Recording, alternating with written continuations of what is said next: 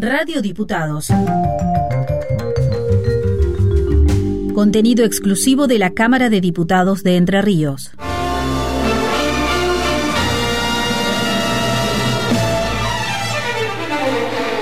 Ecos de la calle.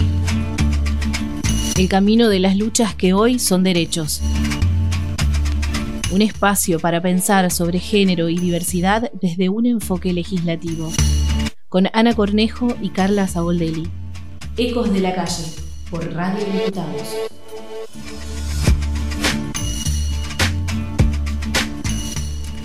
Nuevo lunes, nuevo aire para Radio Diputados. Estamos aquí en Ecos de la Calle. ¿Cómo estás, Carla? Buen día, Anita. Muy bien. Un lunes muy bello. Siempre digo lo mismo todos los lunes, evidentemente me agradan. pero bueno, este no, no, no va por otro lado, así que. Y en un nuevo horario. En un nuevo horario, a las 11, más tempranito. Más, ya, ya nos queda más tiempo libre después para salir más tranqui de la radio.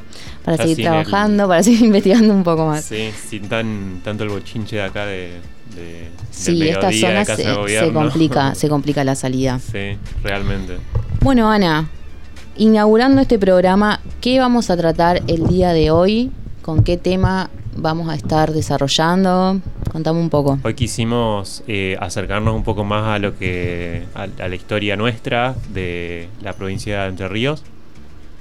Queremos eh, hablar de la norma más importante que tenemos, que es la Constitución provincial, eh, que en el año 2008 fue reformada y fue a través de un proceso muy importante a nivel político, social histórico y también de, participación colectiva, porque no es una norma que se sancionó en un recinto como habitualmente vemos, sino que tuvo un tratamiento eh, particular con una convención donde intervinieron además muchísimos actores. Exactamente, bueno, la constitución de la provincia es eh, la normativa más importante que tenemos dentro de lo que es Entre Ríos eh, y como vos bien dijiste, fue modificada en el año 2008. El proceso de modificación de la Constitución está prevista en la Constitución en el artículo 272 y establece que para ser modificada, como lo habíamos leído hoy, tiene todo un procedimiento, tiene la elección de quienes van a ser los convencionales constituyentes, es decir, quienes van a estar a cargo de presentar las propuestas y ver todo lo que tenga que ver con el articulado y la reforma. La, eh, la constitución fue reformada muchas veces a lo largo de la historia y en ese momento era la primera reforma que se hacía desde 1933, es decir, casi 80 años. Todo un... Todos los cambios, ¿no? Que eran necesarios. Una vida donde, como decíamos, la constitución no se puede reformar, no es algo que se puede reformar todos los años, pero por eso tiene que ser eh, lo suficientemente vigente y estar a la altura de, las circunstancias para bueno ser como la, base para todas las normas que se gesten después. Lo importante, ¿no? De lo que hablábamos hoy, de lo que contenga el texto constitucional, en el sentido de que vos decías esto, ¿no? Que el proceso de modificación y de reforma es un proceso que no se da habitualmente, que tienen que confluir muchos requisitos para que se den, por lo cual es importante muy importante el trabajo de quienes hayan intervenido en esta modificación a fin de que eh, el texto aprobado sea un texto que se ayorne a todas las circunstancias y a los devenires de sociales, políticos y demás. En este caso, el, artículo, no vamos a hablar de toda la reforma de la Constitución porque claramente es muy larga y tiene muchísimo para tratar, pero nosotras nos vamos a centrar en lo que es el artículo 17 de la Constitución. Este artículo lo que hace viene a garantizar la igualdad real de oportunidades y de trato para mujeres y varones en el pleno y efectivo ejercicio de sus derechos. Además de también que eh, eh, contempla perdón, la prevención de todo tipo de violencia y dispone acciones positivas para corregir cualquier desigualdad de género. Habla de la igualdad real de oportunidades para el acceso a los diferentes estamentos y organismos del Estado provincial, municipal y comunal, que esto también es muy importante. Eh, la equidad de género, la representación política y partidaria, que son temáticas que hemos venido charlando y que han, eh, bueno, además de ser muy progresistas, también eh, han sido muy importantes para nuestra provincia. Y también reconocer el valor social del trabajo en el ámbito del hogar.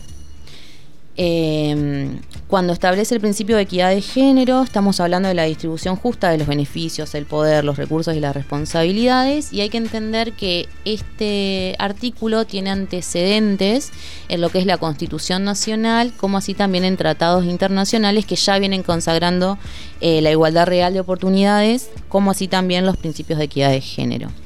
¿Y qué tema esto de pensarlo en el año 2008 ya?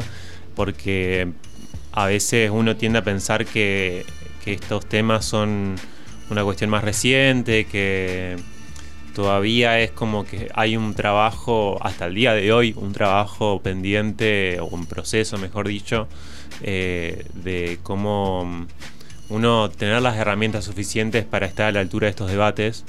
Eh, y que bueno, y en ese momento, ¿cómo habrá sido todo? Me pregunto. Eh, eh, como parece ya otra vida, yo tenía 10 años, vos también era bastante chica. Yo tenía 5. Vamos a mentirlo bien. eh, no, sí, sí, sí, eh, pero, entiendo lo que vas. Entiendo, o sea, como que toda una vida eh, y ya estos debates estaban vigentes fuera del ámbito parlamentario y que lograron traspasar también esas barreras. Eh, que tiene que ver también con, la participación colectiva que tuvo esta, esta convención. Eh, la convención fue conformada el, la fecha 22 de enero del 2008, en ese momento presidida por el ex gobernador y presidente de la Cámara de Diputados Jorge Busti, y también conformada por las distintas fuerzas políticas de la provincia y a través de todo un trabajo que prácticamente se dio eh, en todo el año 2008, a través de distintas sesiones y de, trabajo en comisión, em, se logró gestar hacia el 1 de noviembre del 2008 la constitución provincial que se firmó en eh, Concepción, Uruguay. Cabe aclarar que los convencionales constituyentes son elegidos por voto directo y eh, la constitución de la provincia prevé que para la modificación es necesario que esté explicitado la necesidad de la reforma mediante una ley. Eh, está bueno por ahí aclarar cómo es el procedimiento de reforma. Cualquiera que lo pueda, que lo quiera investigar un poco más, solamente va al texto de nuestra Constitución, en el artículo 272 y siguientes, para eh, poder bien ver cómo es el procedimiento. Pero bueno, eh, es destacable también eh, mencionar esto, ¿no? Que quienes van a elegir quienes van a decidir sobre los textos que van a estar incluidos dentro de la Constitución son elegidos a través de la elección directa.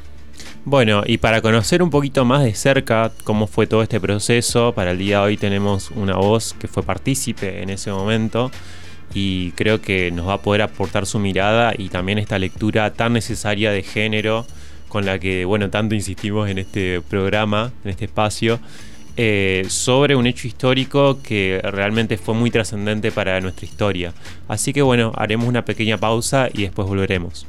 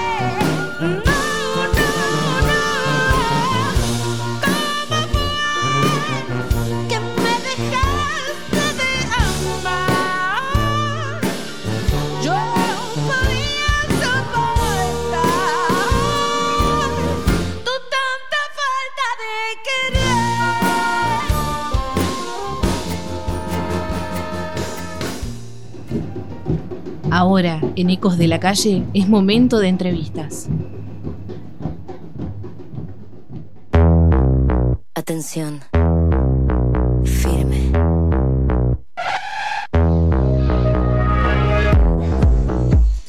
Estamos de vuelta en Ecos de la Calle por el aire de Radio Diputados. Nos pueden escribir a radiodiputadosver.com, también a nuestro WhatsApp 343-475-5743.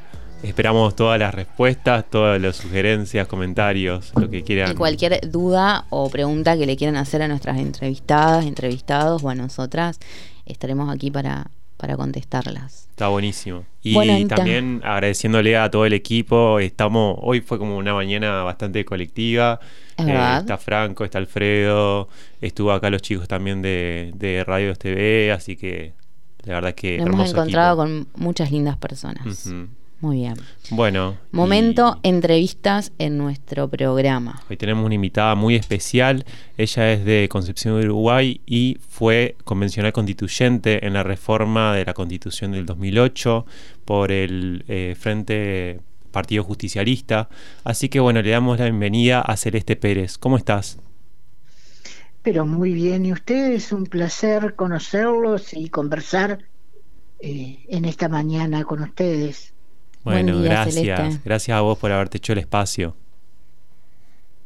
Bueno, Bueno, queremos... eh, uno de los trabajos nuestros es comunicarnos con la gente. Por supuesto. Celeste, nosotras entendemos que tu, tu palabra es súper importante porque, bueno, fuiste quien participó de, la creación de esta reforma y la que nos puede contar en primera persona cómo fue el tratamiento y el trabajo dentro de lo que fue la convención. Así que a nosotras hoy justamente estamos eh, hablando un poco de lo que es el artículo 17 eh, de la constitución de nuestra provincia y nos interesaría saber cómo surge eh, la iniciativa de incorporar dentro de lo que es el, los textos, el texto constitucional el tema de la perspectiva de género.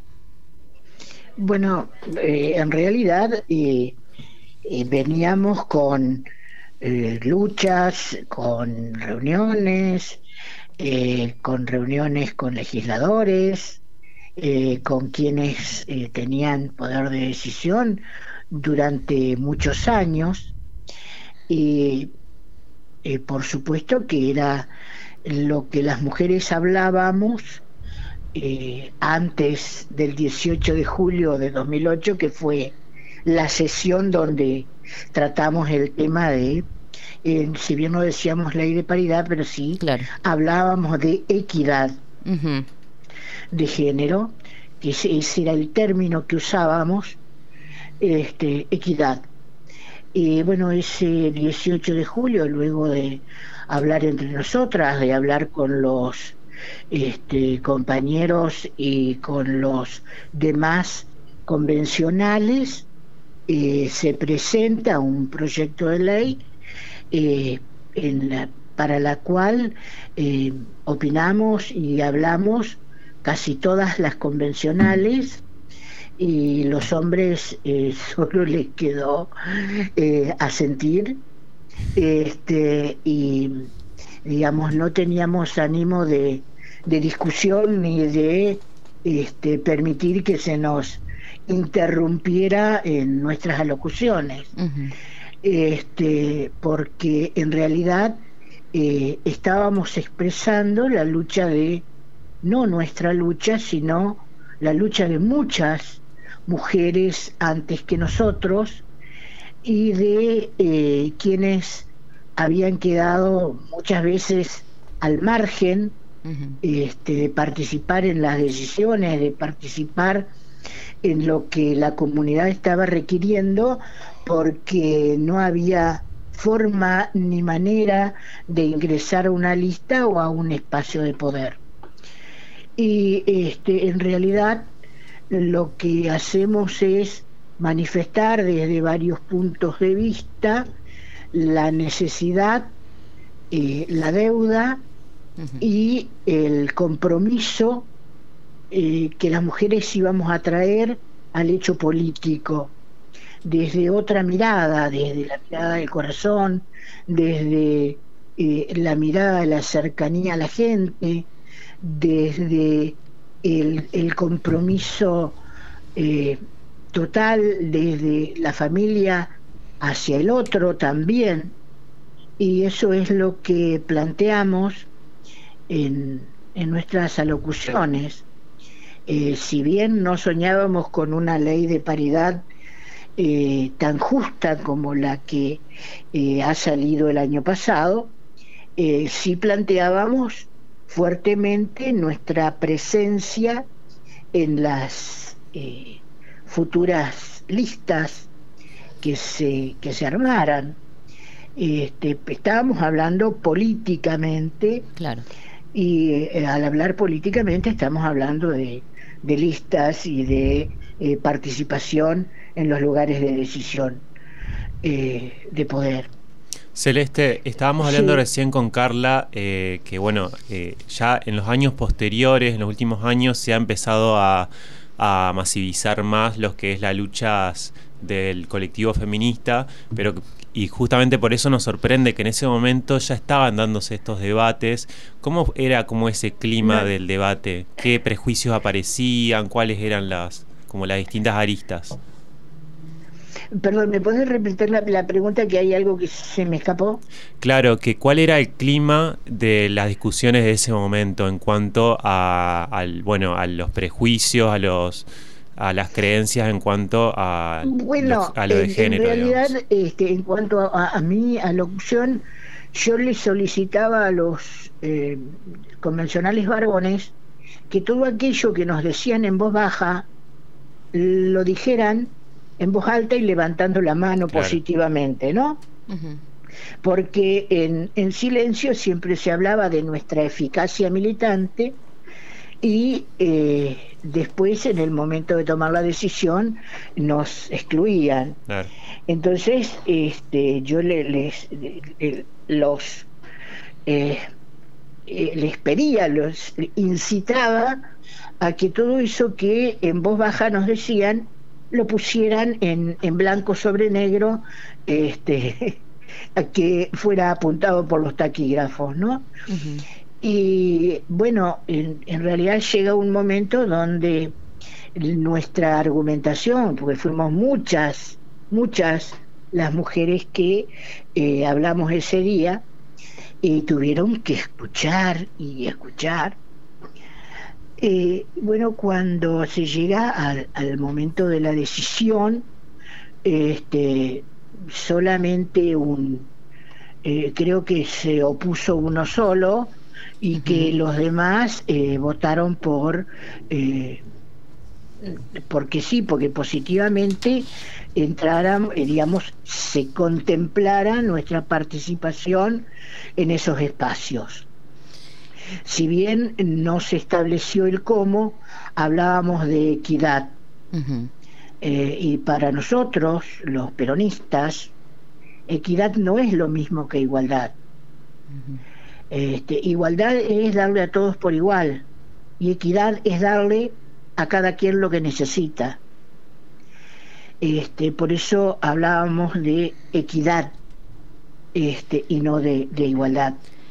Eh, por suerte hoy hemos terminado en esta ley y si bien en aquel momento, eh, digamos, tampoco están atrasados, es una lucha que viene desde fines del siglo XIX y, y, va avanzando hasta que Eva Perón en 1947 hace que empuja esta ley que es eh, primero sancionada y luego promulgada.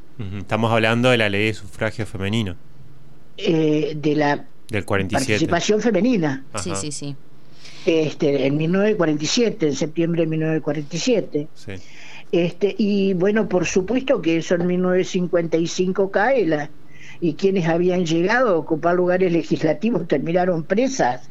Claro. Eh, si digamos, nosotros compartimos cárceles, compartimos eh, fusilados, compartimos todo, pero llega un momento donde ya no compartimos a través de los años los espacios de poder. Era otra argumentación más para decir que más necesitan de nosotros. Y además en esa instancia era importante eh, hablar de estos temas, como también hablamos de otros temas.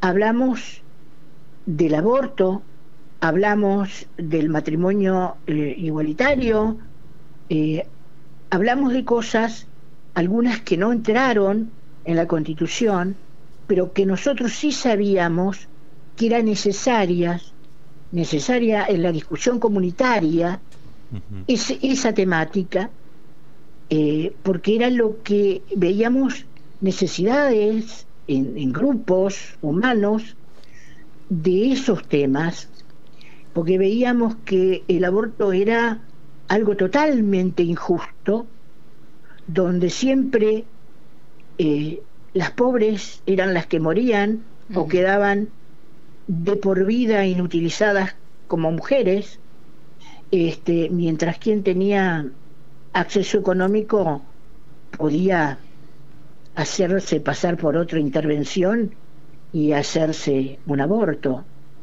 Este, creíamos que era el momento, el momento y la atención de la comunidad claro.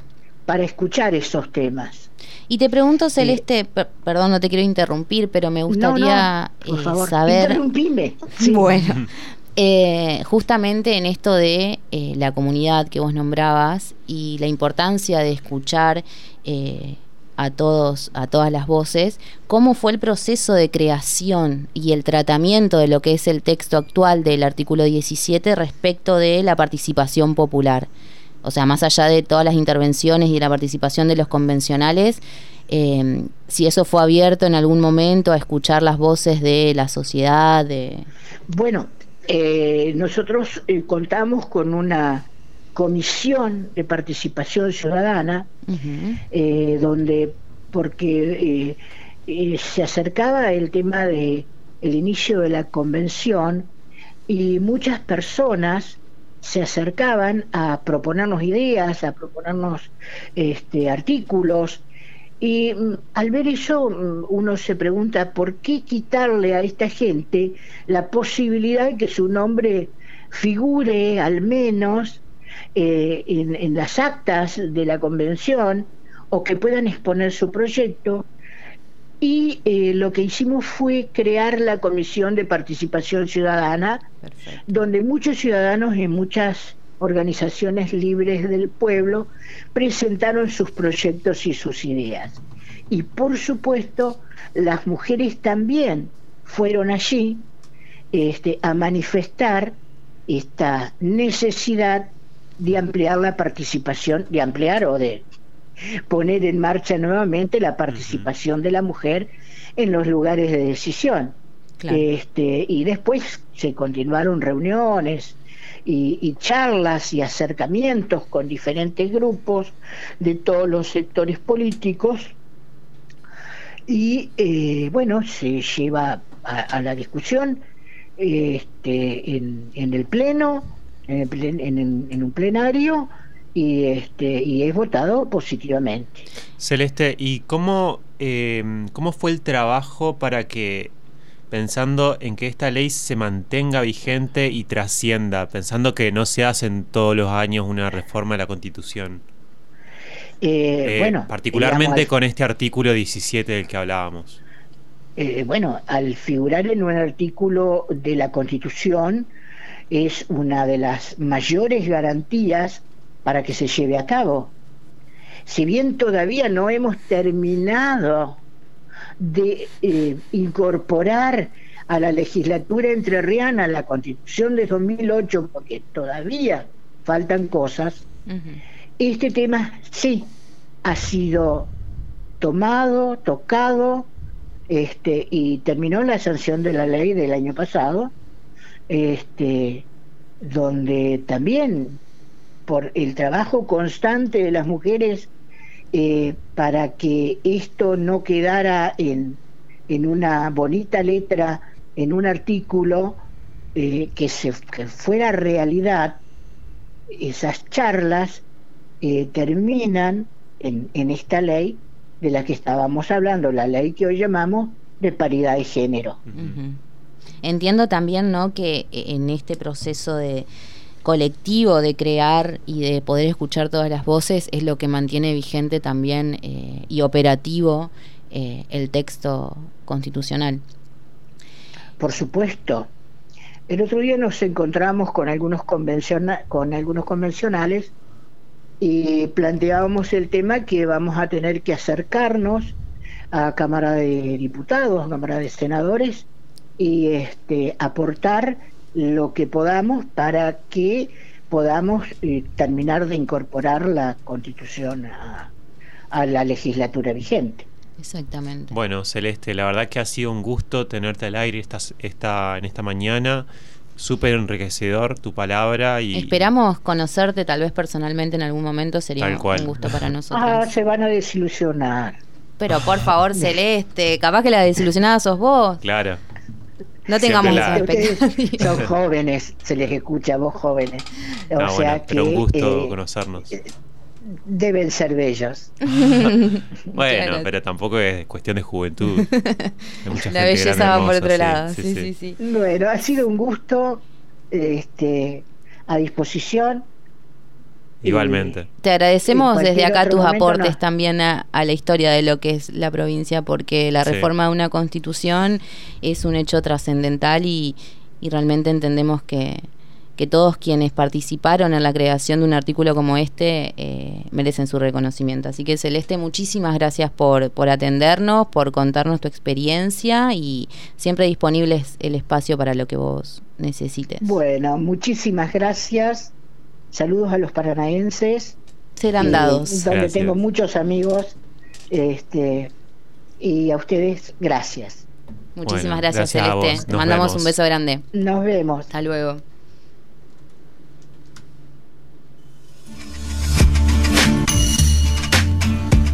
Bueno, esto ha sido todo por el programa de hoy. La verdad que súper interesante repasar la historia desde un punto de vista más cercano, además, eh, saber que, que- que en Entre Ríos ha sido pionera en un montón de aspectos en cuanto a, a reconocimiento de derechos. Sí, sí. Y, y bueno, y cómo estos debates que se dieron en otro contexto tienen que ver con lo que hoy nos sucede, ¿no?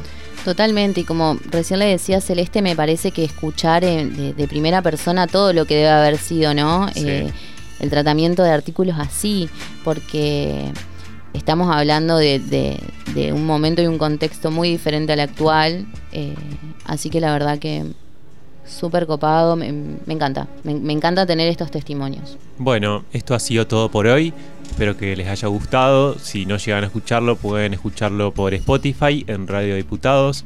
Y bueno, nos estaremos Recordemos que tenemos nuevo horario. A partir de ahora van a estar, vamos a estar todos los lunes desde las 11 a través de Radio Diputados. Así que si quieren sintonizarnos y escucharnos, seguirnos, comentarnos cosas, acá estaremos.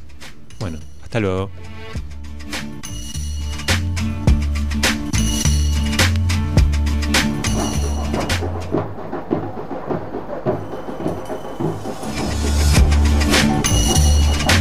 Hasta acá compartimos Ecos de la calle, un espacio para reflexionar sobre género y diversidad. En Radio Diputados.